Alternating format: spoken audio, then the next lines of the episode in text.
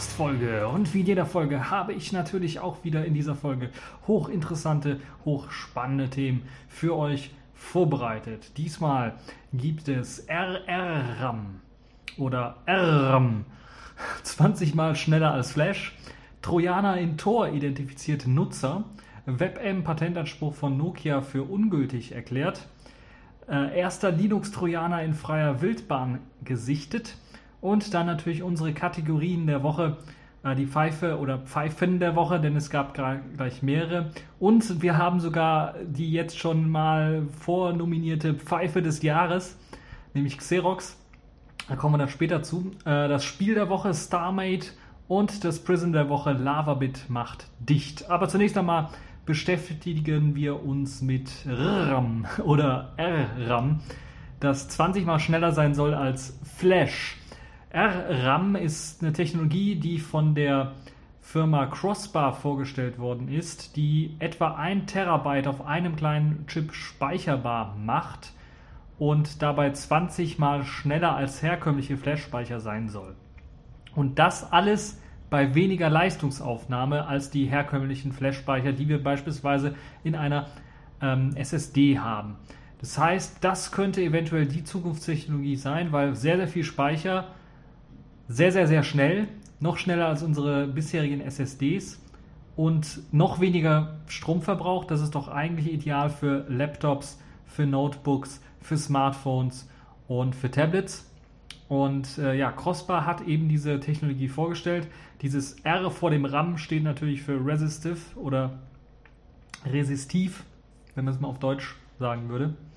Ähm, und die Firma selber arbeitet bereits seit 2010 an dieser Technologie und hat sie jetzt tatsächlich äh, auf den Markt gebracht, beziehungsweise hat sie tatsächlich jetzt so vorgestellt, dass sie bald auf den Markt kommen kann. Also ganz produktreif ist es noch nicht, aber äh, es ist schon mal äh, sehr, sehr großer Schritt, Fortschritt nach vorne gegangen worden. Äh, neben dieser geringen Leistungsaufnahme und dieser rasenden Geschwindigkeit soll es auch haltbarer sein als die herkömmlichen Flash-Speicher, die wir beispielsweise in SSDs verbaut haben. Das heißt, das Ganze soll auch noch länger halten. Das ist noch ein besseres Argument, glaube ich. Äh, also ein besseres gibt es gar nicht. Dieser ganze Grundaufbau von dem ähm, RAM besteht aus drei Schichten. Das heißt, es gibt ein dreischichtiges System, das in einem Chip folgendermaßen abläuft. Ganz unten befindet sich eine Schicht, die nicht metallisch ist, eine nicht metallische Elektro, ähm, Elektrode, die also nicht aus Metall besteht. Darüber ein amorphes, also ein, ein, ein, hm, ein Schaltmedium aus Silizium. Amorph heißt jetzt in dem Sinne, äh, dass es keine geordnete Strukturen der Atome gibt von dem, von dem äh, ähm, von dem Material und das ist halt eben aus Silizium bestehend, ein, ein Schaltmedium, das also an- und ausschalten kann, hin und her schalten kann. Und ganz oben befindet sich dann eine metallische Elektrode. Und wenn man nun an diesen beiden Elektroden, untere und oberste Schicht, eine Stromspannung dran anlegt, dann äh, bilden sich so kleine Fädchen in halt eben dieser Schaltschicht, in diesem Schaltmedium, in, dem, in der Siliziumschicht. Ähm, und diese Fäden, die sind gerade mal 5 Nanometer groß und lassen sich halt eben zu diesem, zu Schaltungen nutzen, zum An- und Ausschalten von verschiedenen Sachen. Und sie schalten ähm, oder schaffen es in weniger als 100 Nanosekunden hin und her zu schalten. Von 1 auf 0, von 0 auf 1 und so weiter und so fort. Und damit soll dann eine Geschwindigkeit, ein Speed erreicht werden von 140 Megabyte pro Sekunde. Und äh, damit sollen halt eben Daten durch dieses Medium durchfließen können, was sehr, sehr schnell ist. Ähm, anders als bei herkömmlichen äh, Flash-Speichern muss beim Schreibvorgang selber nicht vorher gelöscht werden. Also wir kennen es bei den äh, aktuellen SSDs, da muss tatsächlich, bevor eine Datei neu geschrieben wird, muss die alte Datei nochmal gelöscht werden, um neu schreiben zu können. Oder man weicht auf Blöcke aus, weil irgendwie ein Block nicht mehr geschrieben werden kann. Auf, man weicht dann auf andere freie Blöcke aus, ähm, weil halt eben der Block vollgeschrieben ist oder zu oft genutzt worden ist. Sowas ist ja alles in den SSD-Flash-Speichern äh, immer noch äh, ein Problem und das ist hier nicht der Fall. Hier kann man einfach überschreiben, ohne dass vorher irgendwas gelöscht werden muss. Die Lebensdauer der Daten selber soll dann etwa 20 Jahre betragen. Das ist also 20 Jahre, wenn man dann irgendwas draufspeichert, kann man das, den Datenträger 20 Jahre weglegen. Äh, natürlich möglichst in einem äh, nicht zu heißen und nicht zu kalten Raum. Oh, aber das mit dem Punkt, das kennen wir ja. Da sollte, immer, sollte man immer Vorsicht walten lassen, weil ich erinnere mich an die allerersten CDs, die rauskamen. Da hat man auch von 100 Jahren Haltbarkeit geredet und die waren ja knapp, nach fünf Jahren waren die ersten CD-Rohlinge, die man selber gebrannt hat, kaputt und auch die anderen halten dann so, ja, sagen wir mal, 25, maximal 50 Jahre, wenn sie sehr, sehr gut gelagert werden. Und deshalb muss man da so ein bisschen äh, Vorsicht walten lassen, was das angeht. Ähm, bisher ist das Ganze noch nicht marktreif, habe ich ja bereits erwähnt. Man plant aber die äh, man plant zwei Modelle, also NAND, das sind eben die aktuellen SSD-Speicher, sowas, also die, die, Datenspeicher, aber auch NOR, also für Logik, für Logikoperationen beispielsweise für einen Prozessor ähm, äh, benötigt werden, äh, zu unterstützen. Also beide Technologien werden unterstützt. Und ähm, so will man auch auf die SOC-Hersteller, also System on the Chip-Hersteller, äh, darauf zugehen, also die großen ARM-Chip-Hersteller darauf zugehen und die ansprechen, ob sie diese Technologie nicht in ihren Chips mit integrieren, was natürlich äh, dann für eine Performance-Steigerung der ähm, ja, ARM-Prozessoren durchaus äh, dienen kann. Insgesamt also eine sehr, sehr spannende Geschichte, die wir vermutlich dann irgendwann auch in unseren Notebooks, äh, aber auch natürlich in unseren Tablets und Smartphones wiederfinden werden. Also RRAM, da sollten wir mal in Zukunft äh, extra darauf achten, falls äh, es erste Geräte geben wird, die eben das unterstützen, dann äh, lohnt es sich vielleicht mal das ein oder andere äh, oder den einen oder anderen Euro mehr auszugeben für RAM. Es könnte natürlich auch unsere äh, Speicherprobleme, die wir mit SSDs und den teuren Preisen momentan haben, so ein bisschen was aufrütteln, wenn wir uns überlegen, auf einem so einen kleinen Chip soll ein Terabyte speicherbar sein. Also das könnte tatsächlich dann durchaus sehr, sehr cool werden. Ja, kommen wir zum nächsten Thema. Trojaner in Tor identifiziert Nutzer. Ja, Tor ein ja, beliebter Anonymisierungsdienst, würde ich mal sagen. Und lange konnten sich ja eben Tor-Nutzer, da konnten Tor-Nutzer davon ausgehen, dass eben sie von äh, NSA und GCHQ-Schnüffeleien nicht so sehr betroffen sind, äh, zumindest was ihre Identität angeht weil sie halt eben ja quasi anonym durch das Internet surfen, weil halt, weil ihr Traffic umgeleitet wird durch viele, viele Knotenpunkte und viele andere Leute das auch machen und genug Rauschen denn da ist, dass das nicht zurückverfolgt werden kann. Nun kam aber raus, dass die NSA tatsächlich einen oder mutmaßlich einen Trojaner ins Tor-Netzwerk eingeschleust hat, der eben diese Anonymität aufweicht bzw. den Benutzer identifizierbar macht und äh, passend dazu hat man dann auch den äh, Codenamen gewählt Magneto, weil das so ein bisschen alles anzieht, ähm, was es in dem Tor-Netzwerk so gibt. Und Magneto nutzt dabei eine ja, Schwachstelle im Firefox-Browser, der als Basis für den Tor oder für das Tor-Browser-Bundle benutzt wird, um halt eben diesen Schadcode einzuschleusen auf den Rechner. Und äh, dieser Schadcode äh, basiert halt eben auf einer einer Lücke, die in den Firefox-Versionen 17.06 unter Windows ähm, die es dort gab. Und dieser Tor Browser Bundle oder das Tor Browser Bundle setzt eben auf dieser Version Firefox 17.06 auf. Und ähm, Magneto versucht dann eben äh, den Hostnamen zu ermitteln und die MAC-Adresse des Rechners zu ermitteln und dann beim Surfen eben weiterzugeben und übermittelt eben diese ganzen Daten an einen Server, der der NSA zugesprochen wird. Zumindest äh, ist, liegt er im IP-Bereich der NSA. Und es gab da mal so Gerüchte, dass vielleicht das FBI dann da auch irgendwie was mit zu tun hatte, hätte. Aber es ist ganz klar der äh, IP-Bereich der NSA, der NSA-Server. Und dort werden halt eben Hostname und MAC-Adresse hin übermittelt. Und das reicht ja schon zur Identifizierung eines Nutzers aus, äh, wenn man die MAC-Adresse hat. Sei denn, man surft auch mit gefälschter MAC-Adresse oder sowas. Äh, ähm, was sicherlich auch möglich ist.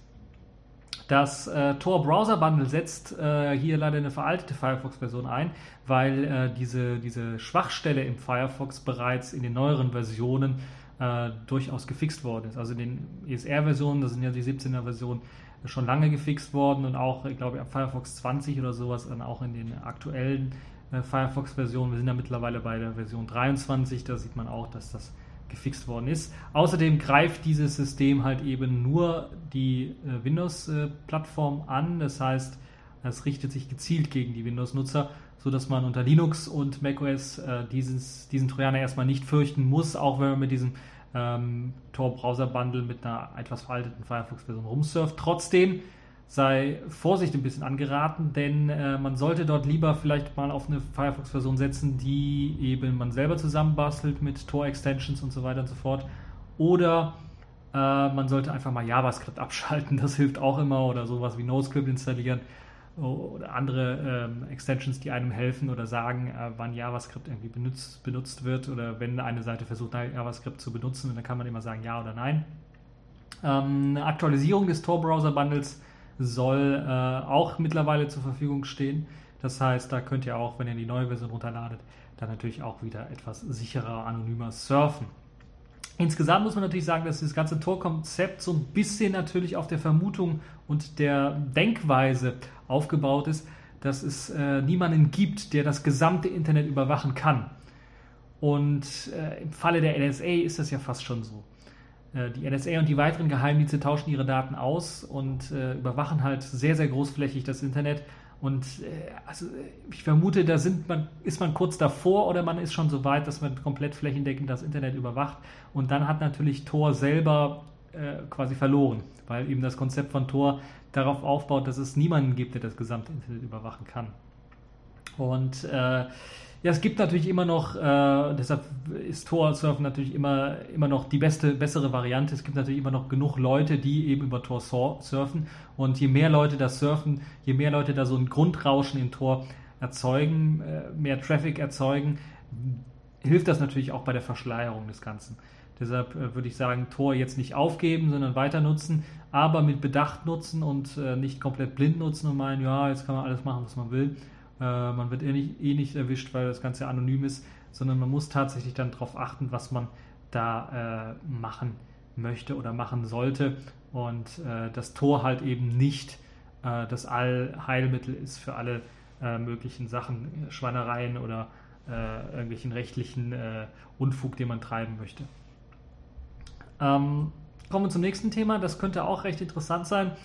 Ähm, es gab ja mal die große Diskussion, ob WebM und der darin verbaute VP8-Codec, den äh, Google ja eingekauft hat, oder zumindest einen Großteil davon eingekauft hat und dann tatsächlich als Open Source veröffentlicht hat, ob es da nicht irgendwelche Patentprobleme mitgeben könnte.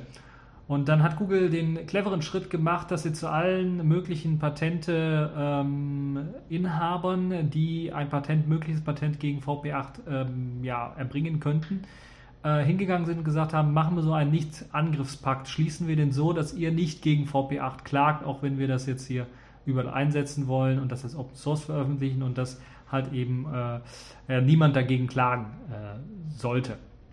Da haben eigentlich fast alle zugestimmt, außer Nokia. Und Nokia ist dann auch äh, mit mehreren Klagen äh, gegen äh, Nutzer von VP8 vorgegangen und zum Beispiel konkret jetzt in diesem Fall äh, war es eine Klage Nokias gegen HTC wegen eben dieses VP8 Videocodex, der eben in dem WebM-Container Verwendung findet.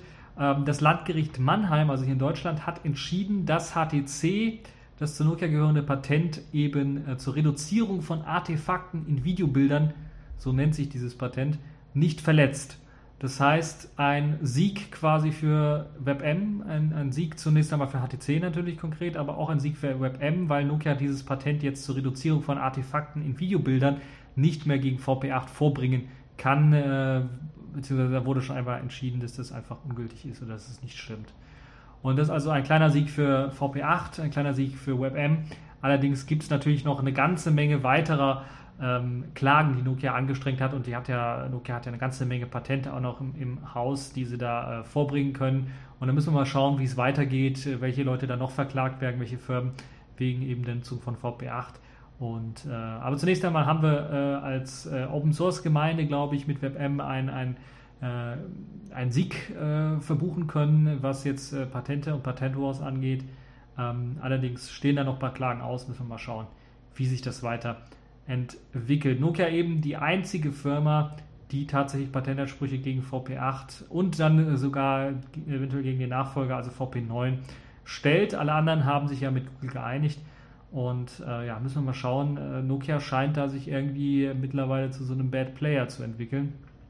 Und äh, ja, schade eigentlich, weil sie waren doch einmal, sagen wir mal, äh, zumindest recht engagiert in der Open Source Community und äh, äh, müssten dann eigentlich auch verstehen, dass solche Patente, gerade wenn es eben gegen Open Source Projekte geht, doch eher kontraproduktiv sind, was das Image einer Firma angeht äh, angeht. Aber ja gut, wenn Nokia meint, sie müssen da klagen, dann lassen wir sie mal klagen. Aber hoffentlich werden sie nicht gewinnen, weil das wäre, glaube ich, ein Rückschritt für äh, die gesamte Webgemeinde, wenn man WebM verlieren würde. Weil es ja doch mittlerweile ein ziemlich verbreiteter Standard ist, auch äh, in Videos, also Google YouTube-Seite beispielsweise, wenn ich mir da anschaue, die ganzen Videos, die meisten sind eben tatsächlich auch mittlerweile in WebM äh, stehen da zur Verfügung und ich kann mir die anschauen, auch im Firefox anschauen, ohne dass ich irgendwie einen H264-Codec haben muss oder sowas. Macht also schon eine ganze Menge Sinn. Ja, äh, kommen wir jetzt zu einem weiteren interessanten Thema, nämlich der erste Linux-Trojaner, der in freier Wildbahn entdeckt worden ist. Das ist, glaube ich, sehr, sehr spannend, finde ich zumindest, dass das sehr, sehr spannend ist. Denn ähm, man hat einen ersten äh, Linux-Trojaner entdeckt, der äh, tatsächlich auch angeboten wird für Geld in der, sagen wir mal, Community, die dann halt eben äh, Geld dafür verlangt, dass man halt eben einen Trojaner dann verkaufen kann. Und dieser Trojaner richtet sich halt eben gegen äh, Banksoftware vornehmlich, weil, weil das halt eben, wenn man den installiert, das ist auch wieder so eine Sache, äh, kommen wir gleich zu, äh, der einfach die Eingaben auf dem Keyboard einfach mitliest, auf der Tastatur einfach mitliest, die ganzen Eingaben, die man tätigt und so weiter und so fort. Und äh, dann versucht halt eben äh, Passwort und, und, Anmeldedaten von Banken und so weiter auszuspähen. Und dieser ganze Trojaner, wie funktioniert der ganze Trojaner, äh, beziehungsweise wie kriegt man den überhaupt auf dem Rechner? Man muss den installieren. Das heißt, entweder man muss irgendwie einen dubiosen E-Mail-Anhang runterladen und den tatsächlich ausführen. Also im Normalfall ist das keine ausführbare Datei, das wissen wir. Das müsste dann tatsächlich sagen, okay, ausführen. Oder man lädt sich aus eventuell von einem kompromittierten ähm, Paketarchiv irgendwelche für das System gedachten Pakete runter und dann wird dieser Trojaner installiert. Also das erstmal zum Laufen bekommen des Trojaners ist ein bisschen was schwierig, sagen wir mal so. Und äh, die Funktionsweise des, Trojaners selber ist natürlich dann ziemlich primitiv. Äh, er muss halt also nur eben die Keyboard äh, irgendwie auslesen.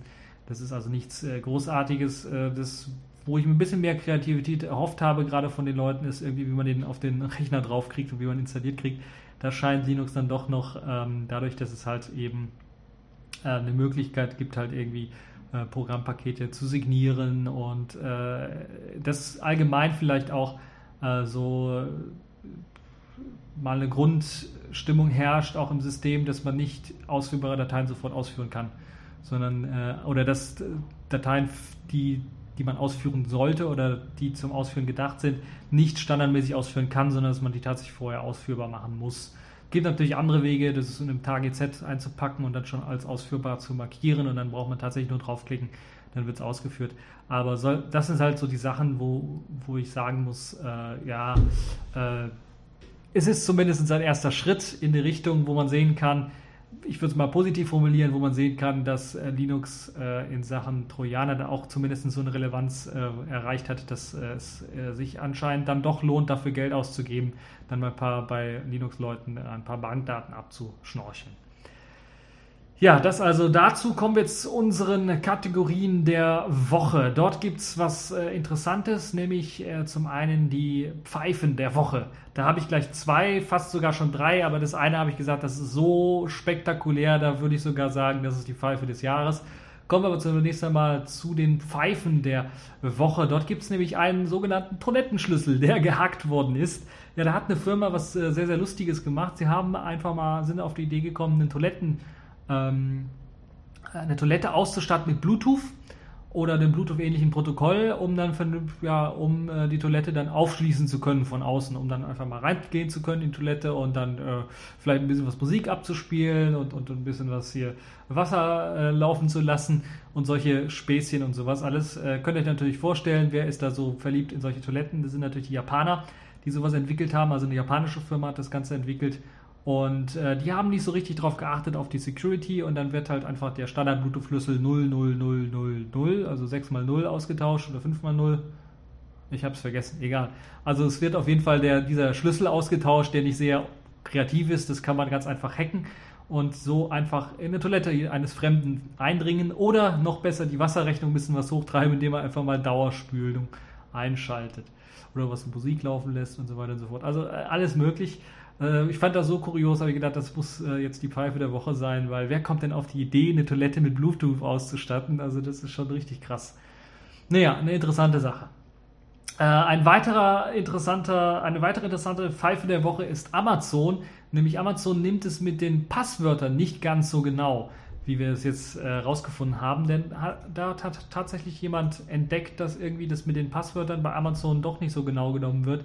Äh, die schneiden irgendwie manche Passwörter nach acht Stellen einfach ab. Das heißt, wenn man da so ein elfstelliges oder zwölfstelliges Passwort hat und das gibt man ein, dann kann man einfach nach acht Stellen aufhören, was einzugeben oder einfach mal einen Blödsinn eingeben und er meldet einen doch trotzdem an. Irgendwie. Also das ist auch ein sehr, sehr kurioses äh, Teil. Es ist übrigens nicht nur bei Amazon in Deutschland so, sondern auch bei Amazon UK und US, also .com, äh, ist es auch so, dass das äh, einfach äh, angenommen wird. Nicht bei allen, aber zumindest hat man in, ich glaube, bei der Heise-Redaktion hat man das Ganze getestet. Da waren in 100, von, äh, in 100 Fällen waren, glaube ich, irgendwie 30 Leute davon betroffen, wenn ich es richtig gesehen habe. Also es war auf jeden Fall ein kleiner Prozentsatz auf jeden Fall betroffen von, von den Leuten. Äh, und es ist schon recht krass, muss ich ganz ehrlich sagen, dass äh, Amazon das mit den Passwörtern da nicht so genau geht, äh, nimmt und äh, dass es irgendwie beschränkt ist auf acht Stellen. Das steht ja auch fast nirgendwo. Und äh, ja, ist auf jeden Fall eine sehr, sehr interessante Sache. Also zu Recht Pfeife der Woche Amazon. Jetzt kommen wir aber zur Pfeife des Jahres, weil das habe ich erstmal nicht geglaubt, bis ich es selber gelesen habe. Und ihr könnt euch das Ganze, den Artikel werde ich natürlich alle verlinken, könnt euch das Ganze auch anschauen. Da gibt es Fotos, die das Ganze auch belegen und zeigen. Xerox. Xerox kennt man ja als Firma, die Scanner und Drucker herstellt oder auch solche Kopierer, äh, also Kopiergeräte, die Scanner und Drucker in einem sind. Und äh, dort hat man jetzt oder hat jetzt jemand rausgefunden, dass diese Xerox-Scanner tatsächlich Zahlen verändern beim Kopieren. Das heißt, die kopieren nicht richtig. Das heißt, wenn man da irgendwie schreibt 1,2 cm, wird daraus bei der Kopie 1,7 cm oder sowas. Oder falls zwei Bildausschnitte gleich aussehen. Das heißt, sagen wir mal, wir haben ein, äh, eine Maßangabe ganz oben und ganz unten und die sind komplett vom Style her gleich, nur dass die Zahlen anders sind. Dann wird halt einfach eins von beiden genommen und das einfach kopiert und ähm, es kommen dann zweimal die gleichen Zahlen raus, mal so. Das heißt, es wird nicht mehr darauf geachtet, was da für Zahlen tatsächlich im Original drin waren.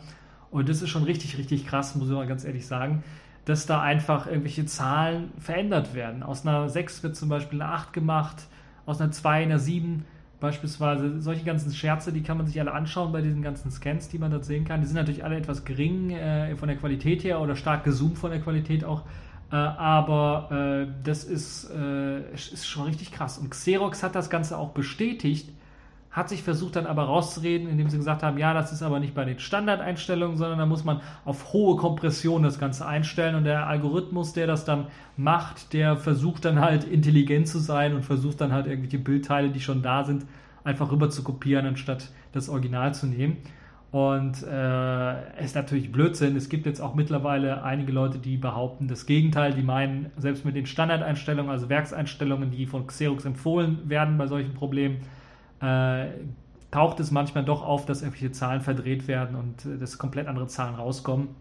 Und ich habe mir dann gedacht, hier Köln U-Bahn-Bau, äh, da war ja auch so ein kurioses Problem, dass da auf einmal eine Null zu wenig war bei, bei den Kosten, die man geschätzt hat.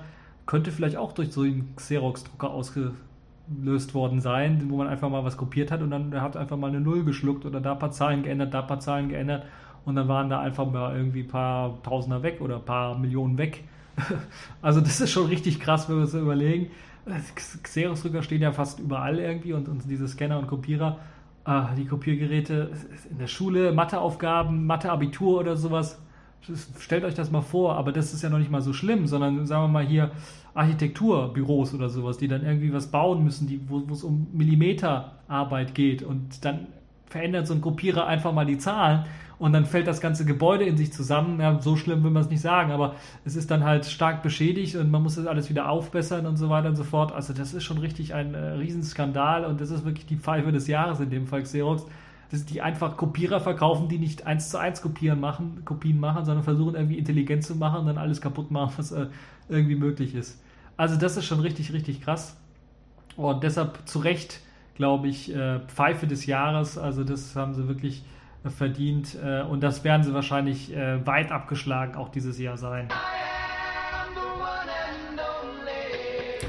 Ja, Xerox-Scanner verändern Zahlen beim Kopieren. Also es ist wirklich unglaublich.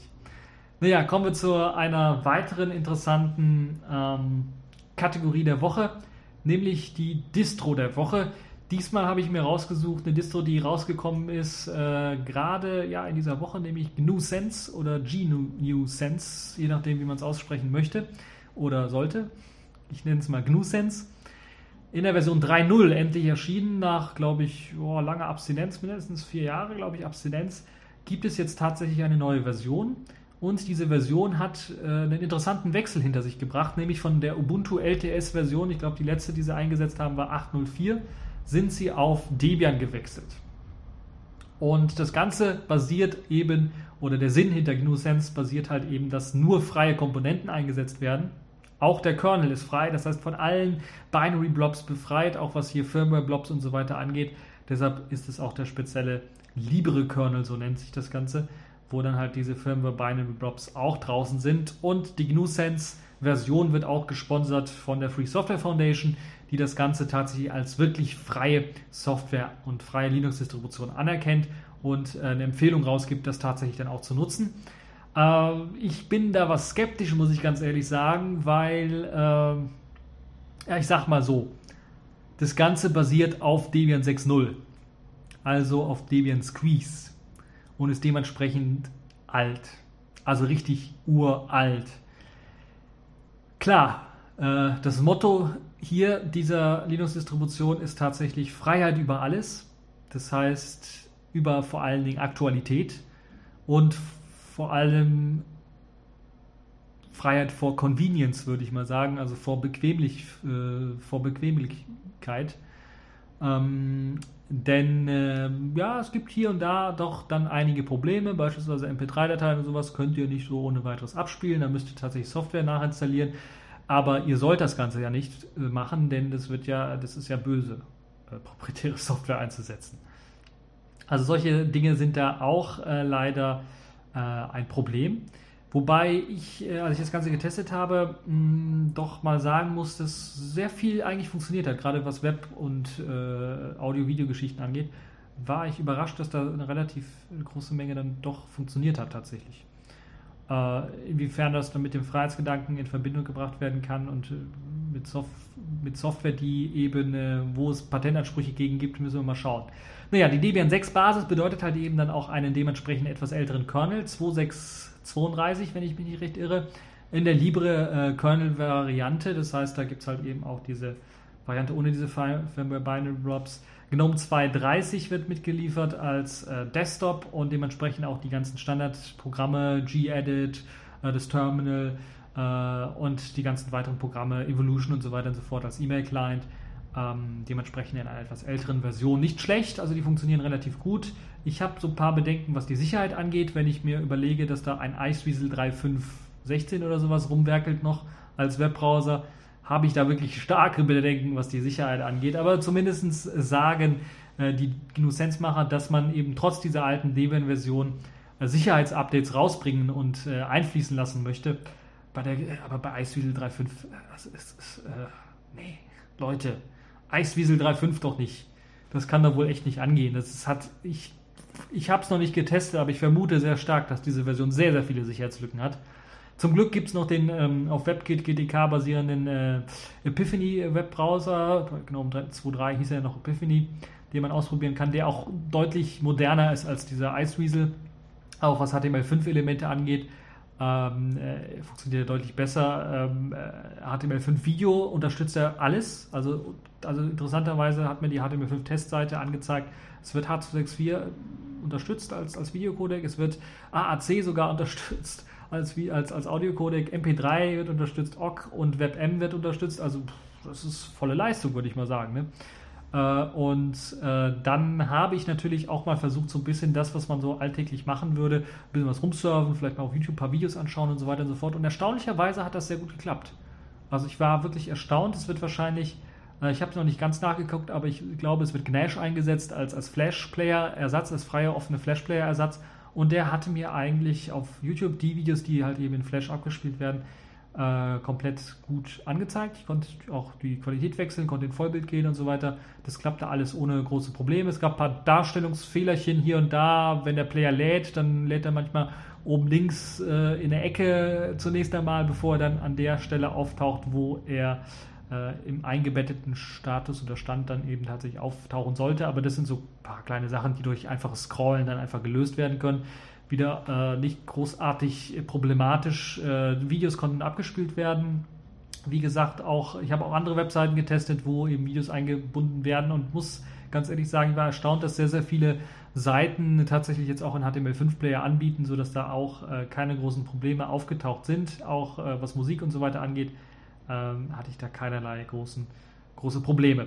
Die Software ist halt ein bisschen was veraltet, was abgehangen. Ähm, das mag den einen oder anderen stören, der so ein bisschen was Technik verliebt ist. Die anderen werden wahrscheinlich keine großen Probleme haben.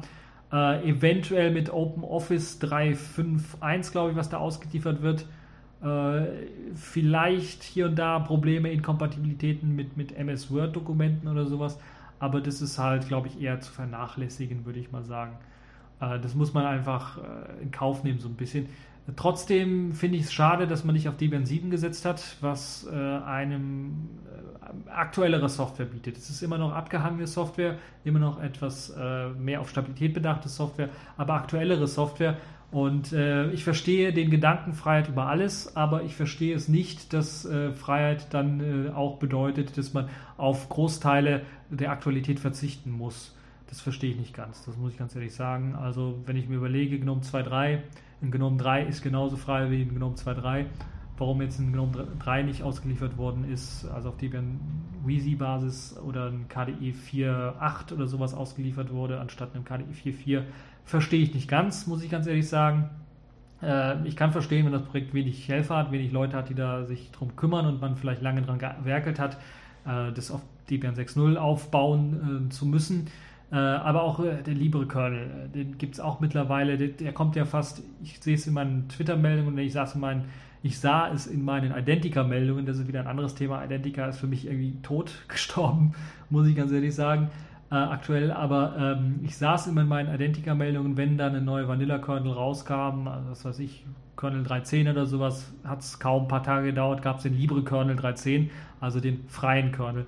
Äh, warum da jetzt nicht auch in äh, eben äh, GNU Sense ein neuer Kernel eingesetzt wird, sondern so ein uralt Kernel, äh, verstehe ich nicht, weil die Hardware dann einfach nicht unterstützt wird, muss man natürlich sagen. Also es ist wirklich so, GNU Sense, ich habe es nur in der virtuellen Maschine zum Laufen bekommen, weil ich schon auf meinem ThinkPad äh, mit einer Sandy Bridge Probleme hatte, das äh, zum Laufen zu bringen ordentlich, weil fast nichts erkannt worden ist und das ist traurig. Also das ist ein bisschen blöd, deshalb dieser Freiheit über alles Gedanke ist schön, aber dann bitte auch mit etwas aktuellerer Software. Also das muss ich ganz ehrlich sagen. Äh, das mit Sicherheit-Updates, äh, ich sehe das noch ein bisschen kritisch. Also Iceweasel 3.5 ist halt für mich Killer-Feature-Argument. Das ist einfach, das ist untragbar. Das geht eigentlich nicht. Das ist als neue Distribution jetzt rauszukommen und äh, jetzt auch für mehrere Jahre wieder sowas zu pflegen. Nee, Leute, das geht so nicht. Also GNU Sense, ähm, ihr müsst da was machen. Ich hätte von der neuen Version mehr und Besseres erwartet. Muss ich ganz ehrlich sagen. Aber ihr könnt euch das selber anschauen, euch selber eine Meldung, äh, Meinung darüber bilden. GNU Sense, äh, GNU Sense, je nachdem, wie man es aussprechen möchte, 3.0 in äh, der Version zum Testen. Einfach runterladen, ist eine Live-DVD, äh, 32-Bit und 64-Bit. 1,1, äh, also gigantische 1,1 Gigabyte groß, gigantisch sage ich jetzt äh, im Vergleich zu dem, was da mitgeliefert wird an Software, ist es gigantisch. Ich vermute, dass da eine ganze Menge Sprachpaket und Hilfe noch mitgeliefert wird. Anders kann ich mir nicht erklären, warum man äh, alles auf 1,1 Gigabyte kommt. Bei so wenig Software, die ausgeliefert wird. Tatsächlich. Nun ja, das also äh, die Distro der Woche GNU Sense 3.0. Einfach mal ausprobieren, äh, sich selber eine Meinung bilden. Äh, für mich ist es einfach ein bisschen was zu alt, muss ich ganz ehrlich sagen. Ja, kommen wir zur nächsten Kategorie der Woche, das Spiel der Woche, nämlich StarMate. StarMate, das Minecraft im Weltraum, so würde ich das Ganze mal nennen.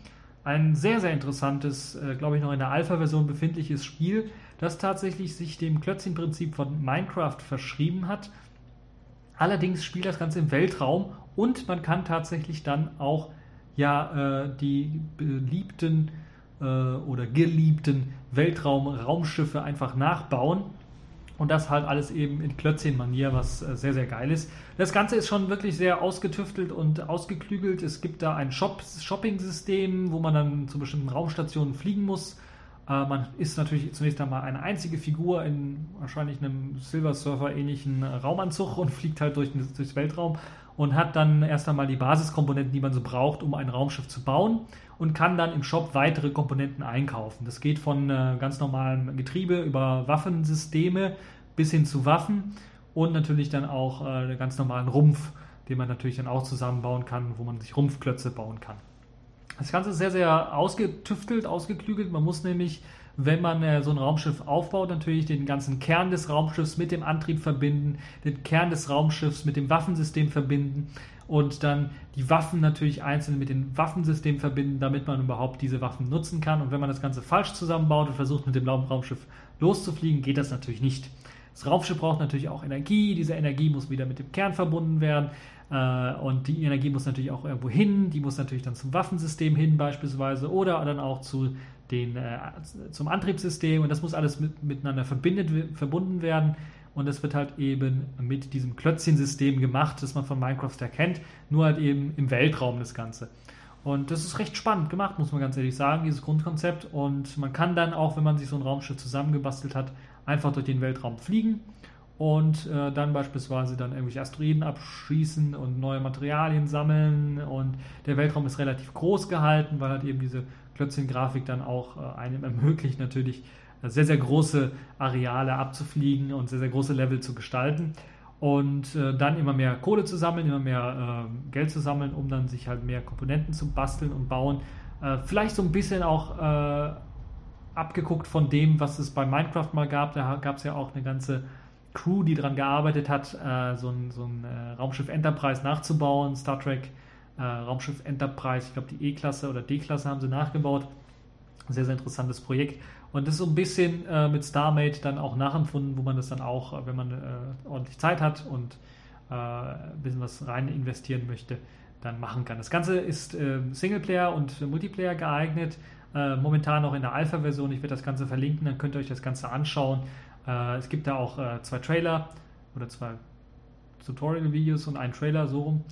Und äh, sehr, sehr interessantes, äh, sehr, sehr interessantes Spiel äh, für die Leute, die mal ab und zu äh, ein bisschen was an einem äh, Raumschiff basteln wollen. Das also äh, Minecraft-mäßig dann aussieht und, und Minecraft-mäßig funktioniert.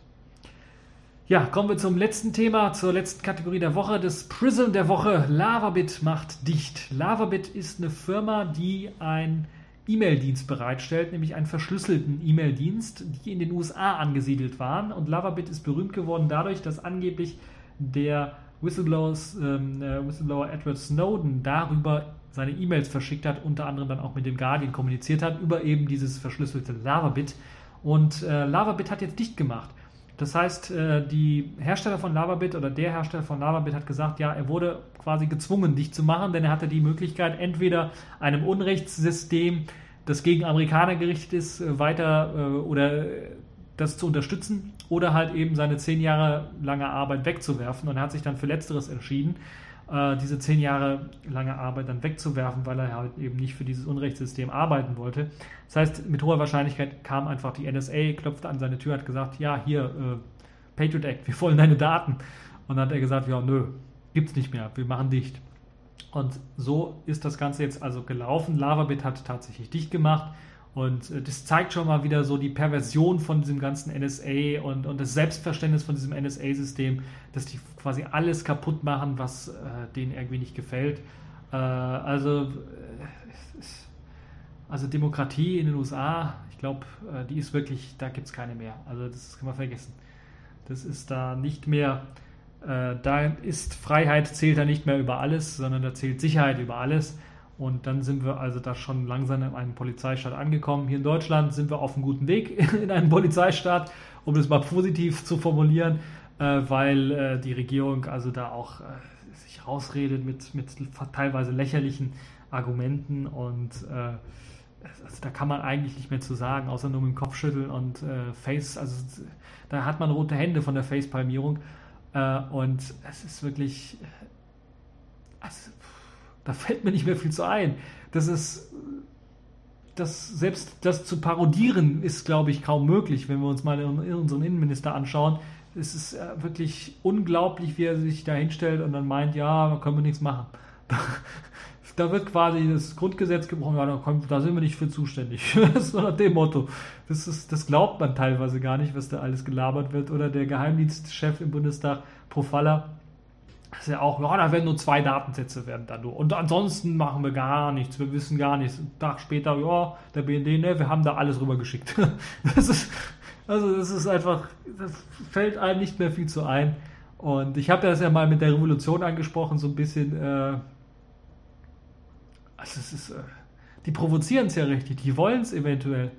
Naja, dann müssen wir mal schauen, wie es weitergeht. Äh, Bundestagswahl ist ja bald hoffen wir, dass wir die dann bald loswerden. Und äh, ja, dann haben wir natürlich anderes Elend wahrscheinlich an der Backe kleben, aber äh, die Gesichter kann ich echt nicht mehr sehen. Also das ist, und das ist wirklich, weil die sowas von heuchlerisch sind und dann in die Kamera reinlügen. Also das gibt äh, echt nicht, weil sonst äh, kommt da wirklich äh, so viel Wut hoch, dass man da wirklich hinfahren möchte und dem mal eins richtig in die Fresse hauen möchte. Nun ja, das dazu. Also das Prison der Woche Lavabit so ein bisschen macht dicht und ein bisschen was äh, auch jetzt hier zur Netzpolitik oder zur Politik allgemein in Deutschland gesagt. Es geht uns ja alle was an. Äh, und äh, wollen wir mal schauen, wie sich das weiterentwickelt. Ähm, hoffen wir aufs Beste. Immer positiv in die Zukunft schauen.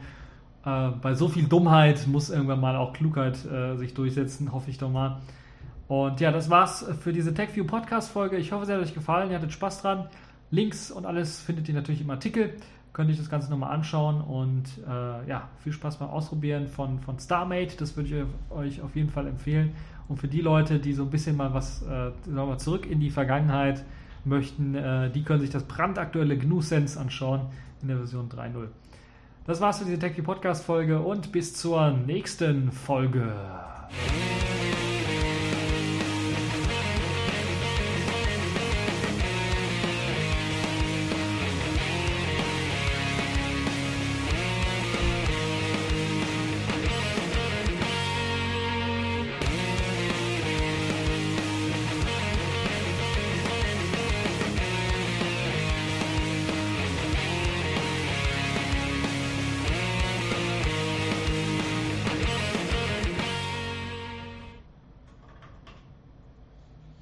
Ja, ich muss ein kleines, kleines Geständnis abgeben. Ich hatte während der ganzen Folge kein Internet, weil äh, mir mein Netzwerkmanager meint, dass das Kabel entfernt worden ist. Das heißt, ich musste quasi alles ad hoc aus dem Kopf, was ich vorher gelesen hatte, und teilweise aus, meinen Notizen rausziehen. Deshalb war die Folge vielleicht ein bisschen was kürzer. Ich hoffe nicht, äh, dass ich Blödsinn gelabert habe. Allzu viel. Und jetzt muss ich eigentlich versuchen, das Problem mit dem Kabel zu beheben. Irgendwie scheint da der Wurm drin zu sein. Vielleicht ist das Patchkabel auch broken. Oder einfach mal neu starten, den Netzwerkmanager. Vielleicht hat er sich aufgehangen. Naja, schauen wir mal. Ja, äh, jetzt muss ich irgendwie die Aufnahme stoppen. Da.